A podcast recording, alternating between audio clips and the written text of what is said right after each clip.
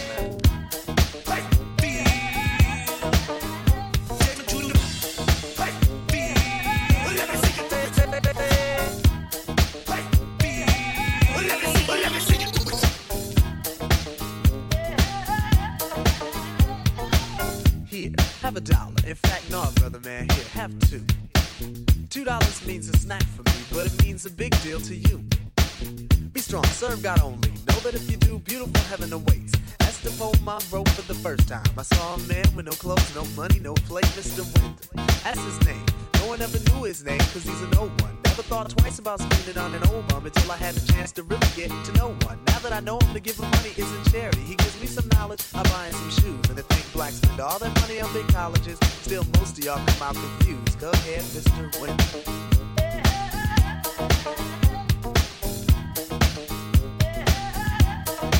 Go ahead, Mr. Win.